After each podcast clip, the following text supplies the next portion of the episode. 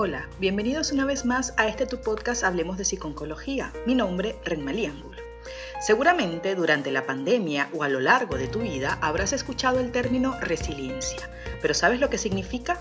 Hoy hablaremos sobre esta capacidad de salir fortalecidos ante la adversidad. ¿Comenzamos? La resiliencia se ha definido como la capacidad de una persona o grupo para seguir proyectándose en el futuro a pesar de los acontecimientos desestabilizadores, de condiciones de vida difíciles y de traumas a veces graves. El término resiliencia proviene del latín resiliere y significa volver a entrar saltando o saltar hacia arriba. En física, la resiliencia de resilio o volver al estado original y recuperar la fuerza originaria se refiere a la capacidad de los materiales de volver a su forma cuando son forzados a deformarse. La resiliencia no es un fenómeno inusual ni extraordinario. Es un fenómeno bastante común que surge a partir de funciones y procesos adaptativos normales del ser humano.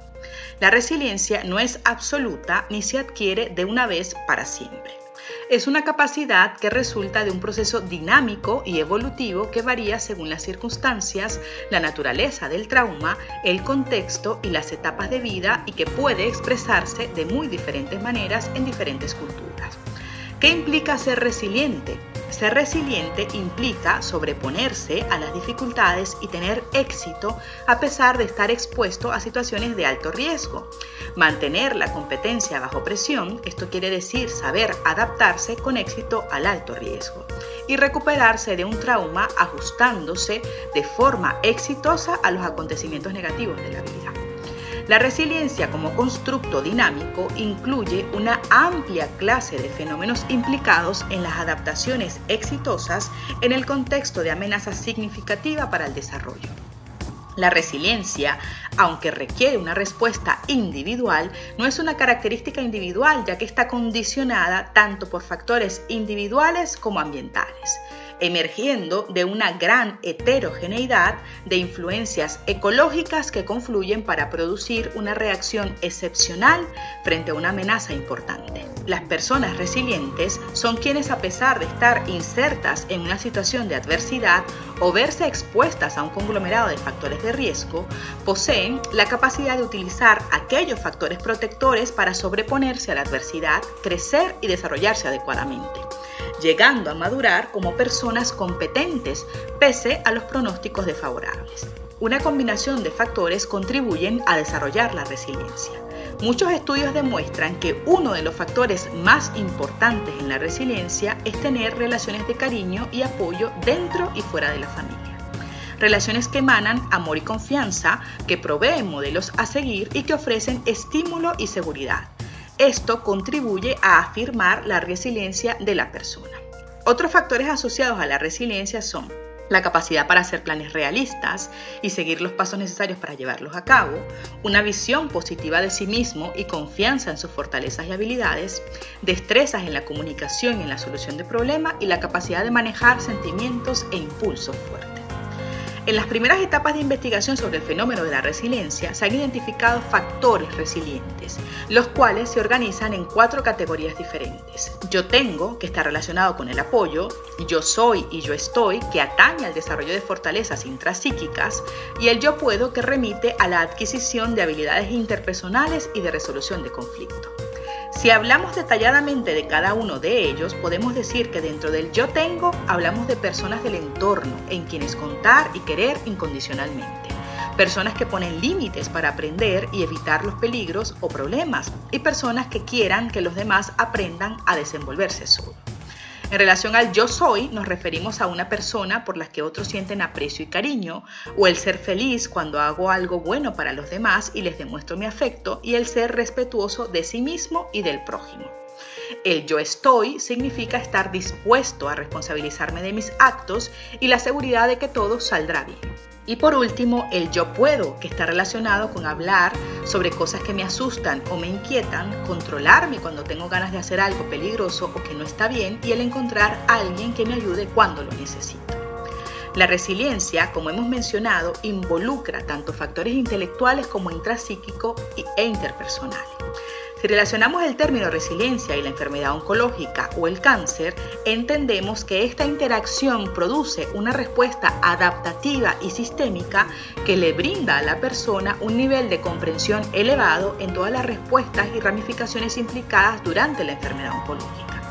En este caso se logra identificar factores protectores, el propósito de la vida y hasta es posible que se vea la enfermedad como una oportunidad para crecer. Ante los retos de la enfermedad del cáncer se manifiestan emociones conducentes a que se le encuentre un beneficio a una experiencia estresante, correlacionando con un nivel positivo de ajuste. El crecimiento personal es un fenómeno que se produce en muchas personas que superan un cáncer, pero también puede darse en sus familiares o en personas cercanas. El hecho de haber vivido situaciones de estrés, ansiedad, miedo, dolor o incertidumbre hace que en muchos casos la vida se perciba de una forma más amplia y constructiva. También puede ocurrir en una situación como la que estamos viviendo actualmente con la pandemia. Vivir el proceso de la enfermedad como una oportunidad de valorar lo que es importante y lo que no, no solo nos permitirá establecer un orden de prioridades, sino que nos permitirá a su vez ampliar nuestras potencialidades. Es a esto a lo que llamamos resiliencia. El crecimiento postraumático demuestra la capacidad de la persona de realizar un desarrollo personal que va más allá del que habían experimentado antes de vivir la experiencia traumática. Las personas resilientes que han pasado por una enfermedad como el cáncer lo describen como un periodo de profundo aprendizaje del que han sido capaces de obtener resultados positivos. Lo más importante ahora es entender cuáles son las formas de construir resiliencia en la vida cotidiana. Primero, establezca relaciones. Es importante establecer buenas relaciones con familiares cercanos, amistades y otras personas importantes en su vida. Aceptar ayuda y apoyo de personas que lo quieran y escuchan fortalece la resiliencia. Segundo, evite ver las crisis como obstáculos insuperables. Trate de mirar más allá del presente y piense que en el futuro las cosas mejorarán. Tercero, acepte que el cambio es parte de la vida. Aceptar las circunstancias que no se pueden cambiar le puede ayudar a enfocarse en las circunstancias que sí puede alterar. Cuarto, muévase hacia sus metas, desarrolle algunas metas realistas, haga algo regularmente que le permita moverse hacia sus metas, aunque le parezca que es un logro muy pequeño. Quinto, lleve a cabo acciones decisivas. Llevar a cabo acciones decisivas es mejor que ignorar los problemas y las tensiones y desear simplemente que desaparezcan. Sexto, busque oportunidades para descubrirse a sí mismo.